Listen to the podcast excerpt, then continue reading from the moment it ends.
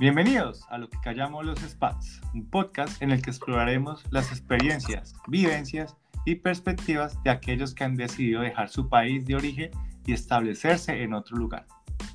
Desde la adaptación a nuevas culturas hasta las dificultades y desafíos que surgen al vivir en un lugar diferente.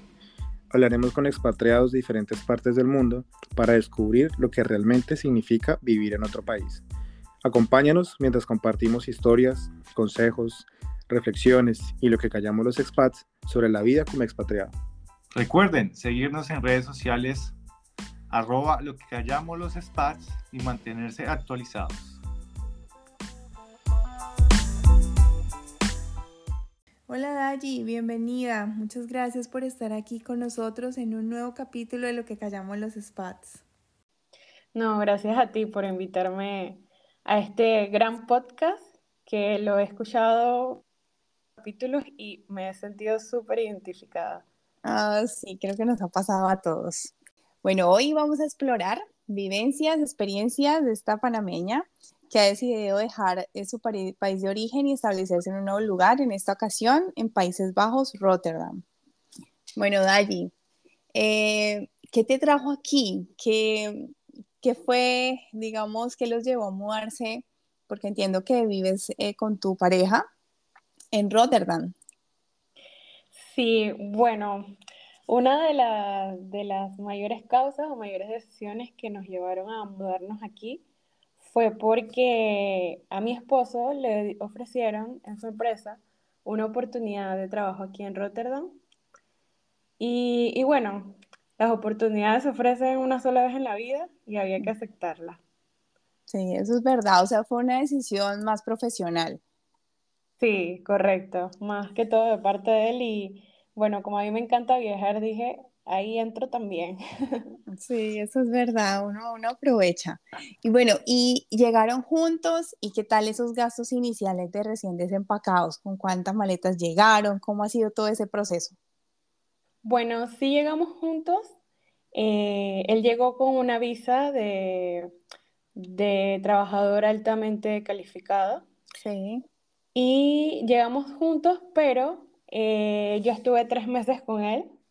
De esos tres meses nos tocó buscar apartamento, porque la empresa sí le daba estadía, pero prácticamente como de dos semanas y después teníamos que buscarlo. O sea que todo fue eh, todo rápido, todo en corredera.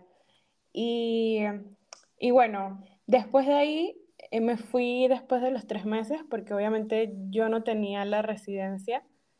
Él sí tenía su, residencia de trabajo.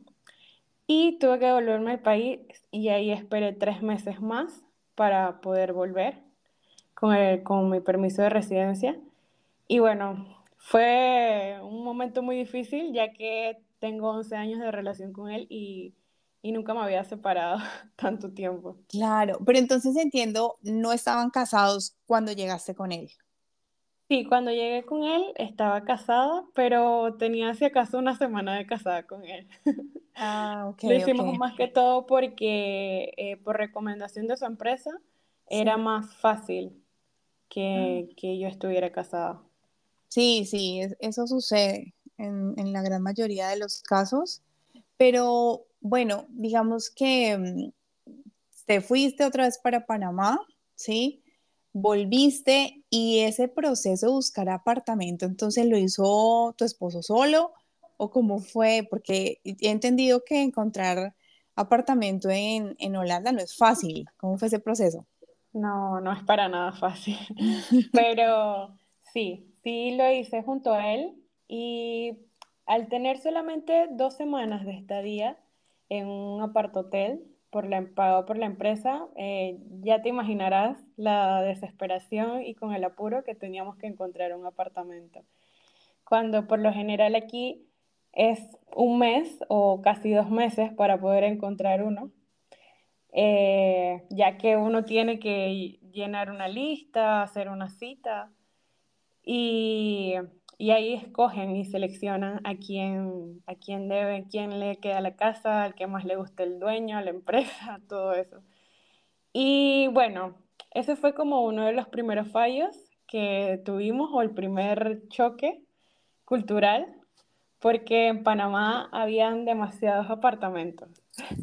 Eh, tú tenías para escoger, más bien te rogaban. Pero aquí fue un poco más difícil al ver que uno tenía que ver el, no el que más le gustara, sino el que estuviera disponible. Y al, eso, al, al ser así, cometimos el error de agarrar un apartamento demasiado caro, pero ya era más por el tiempo que teníamos. ¿Y cuánto es demasiado caro? Cuéntanos, aproximadamente. Bueno, aquí un apartamento para parejas de 1200 hacia arriba es lo, lo que uno puede adquirirlo, pero en mi caso eh, podíamos agarrar uno de 1300 o 1500, pero optamos por ese momento, era el único que estaba disponible, uno de casi 2000. No, eso es muchísimo acá. Y eso era con, por decirlo así, servicios incluía como la luz, el gas, o no, tenía, ok. No estaba disponible la luz ni el gas, pero que eso también fue algo que el, antes de venir nosotros investigábamos y prácticamente en internet nos salían como que sí venían con gastos incluidos y nos dejamos confiar un poquito de eso, pero al llegar aquí nos dimos cuenta que era otra realidad. Sí, eso, eso pasa mucho y, y la gran mayoría de departamentos, por no decirlos todos, eh, tú como arrendatario tienes que buscar, ¿no? El proveedor del internet, el proveedor eh, de la luz y hacer como todos los trámites. eh, sí, es todo un Sí, cuento. Y y al eso, llegar a un nuevo país no conoces como cuáles son las aplicaciones confiables, qué páginas de internet son confiables. Entonces todavía te da mucho más miedo porque tienes que hacer, a veces te piden un depósito para uno poder ver una casa, a veces no. Entonces es un riesgo que uno agarra también. sí, eh, eh, en la gran mayoría a veces piden dos meses como depósito. Entonces, mm, siento yo que muchas parejas, muchas personas que llegan eh, por un trabajo, como en, en tu caso con tu esposo, esos detalles no los cuentan las empresas. No, para nada. Y llega un momento que uno se puede llegar, dejar de sentir respaldado. Te sientes solo. Es cuando empiezas a decir, cuando te cae el, el centavo, como decimos en Panamá, de que estoy entrando en una nueva realidad, en un nuevo mundo y es algo totalmente diferente a mi entorno, eh, mi zona de confort.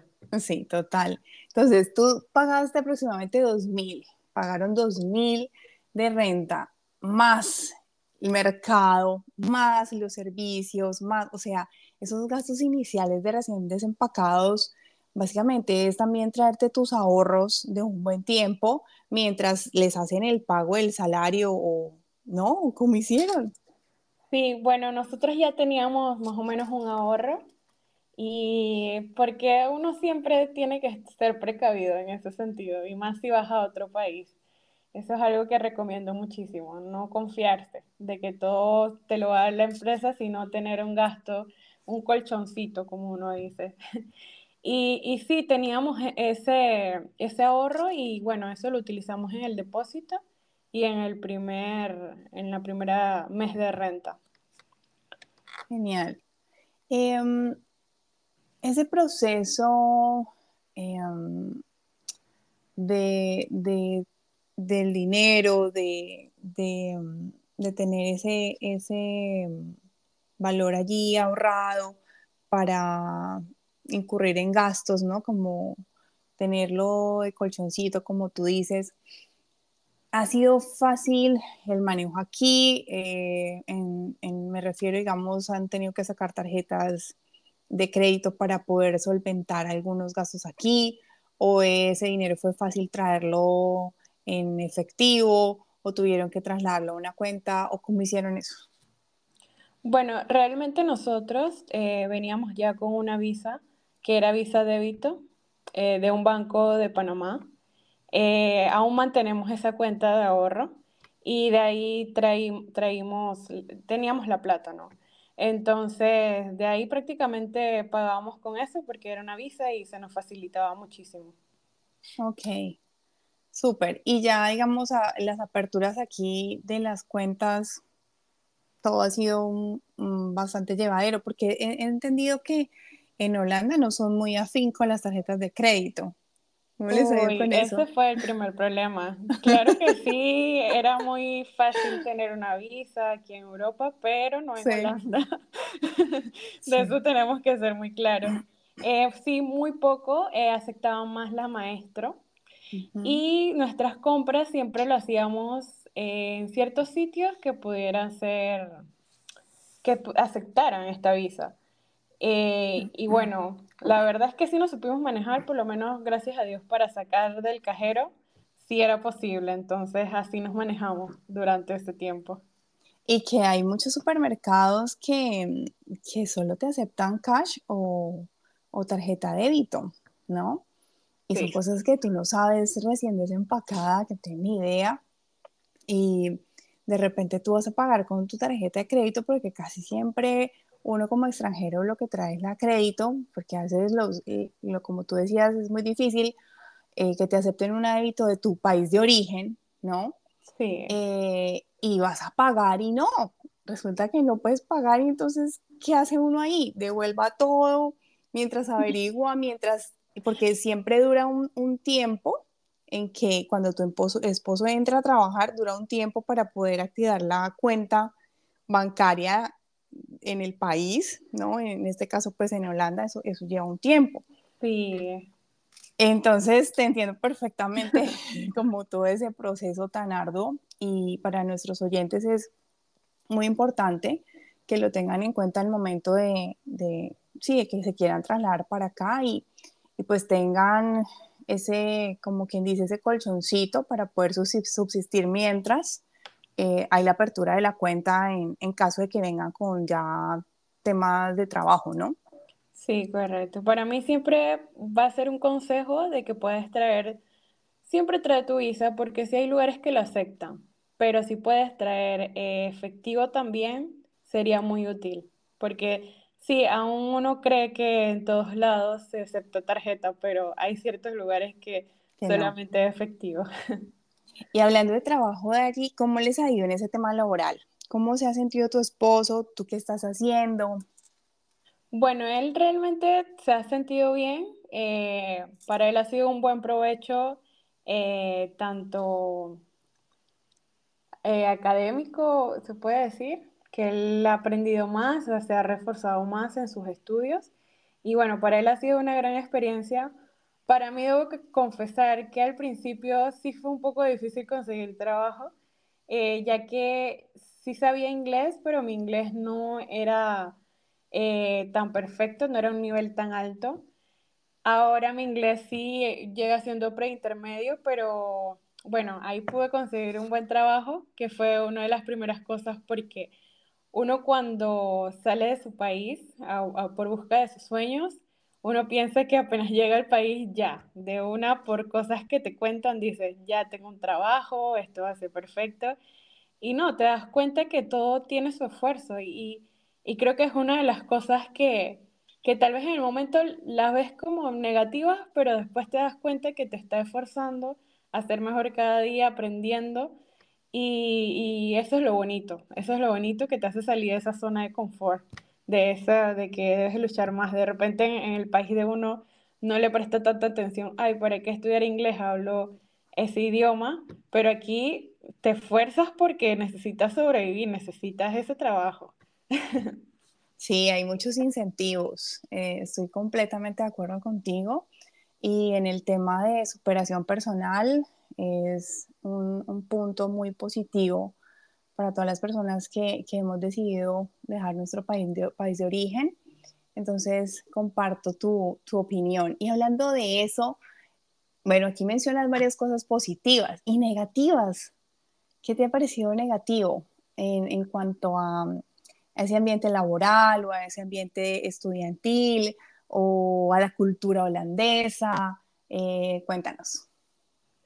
Bueno, realmente eh, hacia la cultura de trabajo, eh, no te puedo hablar de mi parte porque yo trabajo en un ámbito que es más internacional, pero este, sí he tenido amigos cercanos en los que cuentan que, que es un poco diferente trabajar con, con los holandeses.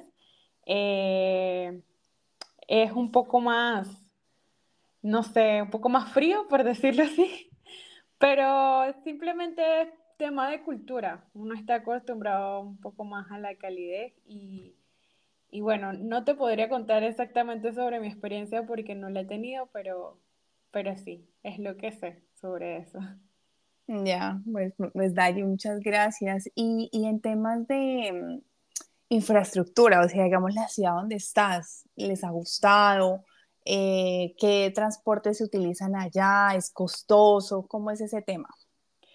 Bueno, ese es otro, otro choque cultural. Eh, al principio, claro, eso sí, las infraestructuras de todo, ya hablemos de edificios, temas de transporte, eh, esa puntualidad con la que llevan todo es tan perfecta, es, es algo impresionante y vale cada centavo del que uno gasta. Eh, sí un choque en el sentido de que claramente era más caro, pero creo que todos estaríamos de acuerdo en pagar lo que sea por tener un servicio de transporte eficiente. Aunque al nosotros llegar estaba recién saliendo los tiempos de corona y eh, sí había un, un detalle con que eran las huelgas de los trabajadores, pero algo que simplemente se solucionaba en una semana, que en tu país probablemente podían durar meses y meses con las huelgas. Y sin solución.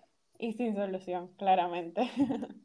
Sí, sí, tengo entendido que, que intentan solucionar las cosas muy pacíficamente. Eh, el tren y todos estos medios de transporte que, que se utilizan eh, son muy integrados, o sea, es un sistema completamente integrado, buses, tren, Em, ¿Qué otra? Bueno, digamos que utilizan su tarjeta, ¿no? Más o menos cuánto es ese costo, cuánto te cuesta ir, por ejemplo, hasta cierto lugar. Digamos, eh, de donde vivo al centro, bueno, prácticamente vivo relativamente cinco minutos del centro. Y me puede estar saliendo 1.15 el pasaje de bus. El de metro sí, un poquito más, dos y algo. Y bueno, en tren sí, sí es un poco más, depende de la distancia a la que vayas, ¿no? Pero por lo general siempre he ido a Ámsterdam en tren y los pasajes siempre han sido de 17 euros. Pero como ya te digo, no es algo que me duele porque en mi país el transporte no era eficiente y aquí me ha encantado, me ha sorprendido bastante. ¿Y has viajado mucho? ¿Qué has conocido? Wow, la verdad es que Sí, cada fin de semana aprovecho para viajar. He conocido varias provincias de aquí. Bueno, aquí no se le llama por provincia, creo que se le llama diferente, pero sí he conocido muchísimo sobre la cultura de aquí y debo admitir que me encanta, me encanta mucho.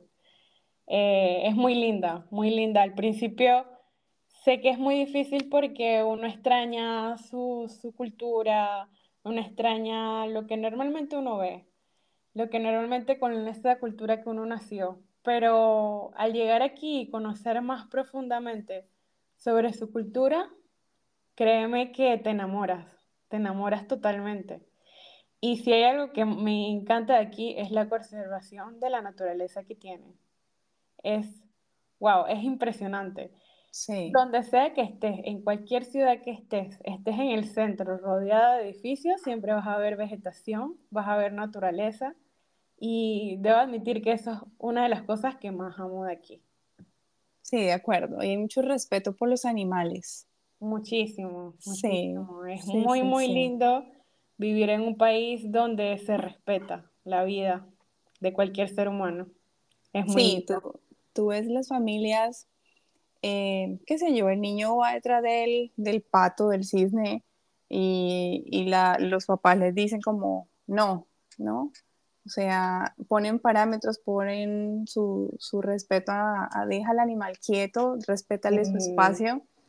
Y es bonito, ¿no? Porque te das cuenta que desde niños viene esa cultura del respeto por el otro y eso se ve reflejado, se ve muy, muy, muy, Sí, bonito.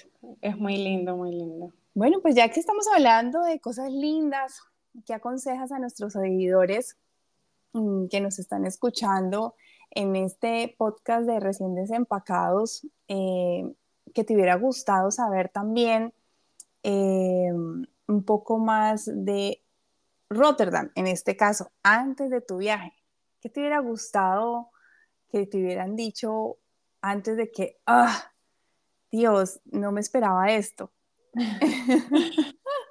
Bueno, serían tantas cosas, pero creo que no terminaríamos el podcast. Dale, tú tranquila. Di, unas cuantas, unas cuantas. Pero creo que una de las principales es que hay lugares más lindos y más tranquilos, aunque no sea en el centro de la ciudad para vivir. Puedes vivir en áreas más alejadas y aún así tener cosas que no como tiendas o cosas como alimentos, buenos supermercados, en todo lado la vas a tener. Era cosa que nosotros no sabíamos y por eso elegimos vivir en, el centro. Eh, creo que es una de las cosas. Otra sería, bueno, ya un tema que se ha tocado más que todo con lo del dinero. Creo que sí, es súper importante que lo sepan. eh, uno venir así con una tarjeta Visa o venir sin efectivo a veces es muy, muy complicado. Y creo que esa es una de las cosas más importantes. ¿Algo más? ¿Algo más que se te quede por ahí? ¿Algo negativo, por ejemplo? ¿Algo que no sea tan lindo? Que tú digas, ah, yo hubiera sabido esto antes del viaje. ¿No te suenan por ahí los impuestos? Wow, sí. Qué bueno que lo dices, porque la verdad es que sí los estaba olvidando. bueno, ¿Cómo olvidarlos? ¿Cómo olvidarlos? Sí. Eh, la verdad es que al principio no me chocó tanto, porque sí soy como de las que dice, bueno, si me dan un buen servicio y se refleja, eh, a mí no me da dolor pagarlos. Pero eh, creo que ese dolor uno se le va quitando cuando ya viene el mes de pagar impuestos. creo que ya, ya dices como que, bueno, eh, no estoy acostumbrada a pagar tanto dinero y ves que pagas y pagas y pagas. Eh, a nosotros nos pasó mucho que sí habíamos averiguado sobre el seguro médico, el costo, pero realmente lo que salía en internet no era nada parecido a cuando llegamos aquí. Y wow, sí es bastante. Nos parece bastante. La verdad no he tenido la experiencia de ir al médico, pero eh, sí, bueno, no me gusta como, como, como hablar o decir algo de lo que no sé. Pero sí he escuchado comentarios negativos referente a lo que es la medicina, entonces aquí lo que es el trato, todo, eh, sí he escuchado como que te recomiendan acetaminofén o cosas así. Eh, y entonces, al no haberlo usado, teniendo casi un año, no habernos enfermado, no haber tener que... Pues muy bueno. Hecho uso de eso. Entonces es como, bueno, estoy pagando realmente por nada, pero es obligatorio. Es obligatorio, no tienes la opción de que si quieres que sea, si quieres que sea un seguro privado o público como en Panamá. Sí, y, además que, mm, que, en cualquier momento, tú sabes, nos podemos enfermar y, y es, es, es, como el derecho que tenemos y ellos también se salvan ahí en salud de que tienes sí o sí que pagar tu, tu seguro médico. Eh, pero ¿te acuerdas de pronto de ese impuesto alcantarillado que llega? Sí. ¿Por cuánto les llegó más o menos para que nuestros oyentes sepan? Wow, sí, fue el primero, lo primero que nos impactó y fue más o menos como un aproximado de 300. Sí. que recuerdo que el día que llegó la factura, mi esposo me decía, no, nosotros podemos limpiarlo, no se preocupe. Si uno tuviera la opción de poder hacerlo, créeme que lo haríamos. No, es, muy chistoso porque he escuchado varias historias donde dicen, no, pero esto llegó a mi nombre, pero esto yo creo que es para el dueño del apartamento o de la casa, ¿no? Y cuando le preguntas al dueño o a la inmobiliaria o quien sea, no, eso lo tienes que pagar tú, porque eres tú la que está llegando aquí, la que vas a vivir aquí. Exacto. Entonces, eso es, eso es para otro podcast, todas las ventajas y, y desventajas que tiene eh, el pagar ese tipo de impuestos, porque también, pues, la ciudad se mantiene preciosa, ¿no? Entonces, como unas por otras. Uno, uno, se le va quitando ese dolorcito cuando ves la ciudad linda, o sea, ves, ves esos impuestos reflejados. Entonces, ya uno dice, bueno, por lo menos vivo una buena calidad de vida. Es verdad, es totalmente cierto. Bueno, Dari, y pues estamos en lo que callamos los spats, ¿no? Entonces, ¿qué no has contado que nos quisieras compartir hoy aquí? Bueno, creo que algo que callamos los spats es cuando que yo que callamos que yo callo. Sí, que tú callas. Estamos hablando de ti, que tú callas. ¿Qué has callado? Que yo callo. Eh, bueno, lo que yo he callado como SPAD es que no se me había presentado, siempre tenía el miedo de que me avisaran cuando alguien de mi familia muriera. Hace poco recibí esa noticia y creo que es la impotencia más grande que tienes, ya que si eres muy unida a esa familia, eh, tienes una impotencia de salir corriendo y sabiendo que tienes prácticamente 10, 11 horas de promedio. Entonces, creo que sí, para mí eso es como lo que yo he callado, porque obviamente no le voy a decir a mi familia, ay, siento esto, lo otro los preocuparía, pero sí, más que todo creo que eso es como lo que callo. No, y totalmente entendible y de todo corazón sé lo que, lo que estás pasando. Sé que no e, es fácil, por lo que tú dices, la distancia es, es muy, muy grande y no es tan fácil como salgo ya, como si estuviéramos en el mismo país, por ejemplo. Pero de allí, para adelante, ¿no? Y con, con, mucha fortaleza y mucha berraquera. Muchas gracias.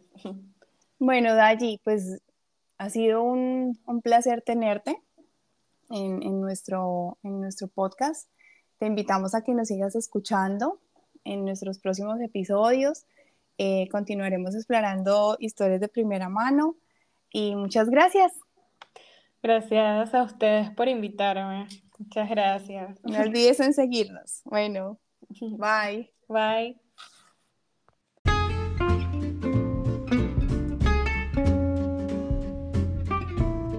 Gracias por escuchar lo que callamos los spa.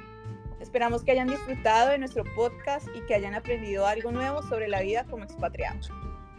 Y recuerden, si son expatriados o conocen a alguien que lo sea y quieren compartir su experiencia, no duden en ponerse en contacto con nosotros. Estamos ansiosos por escuchar sus historias.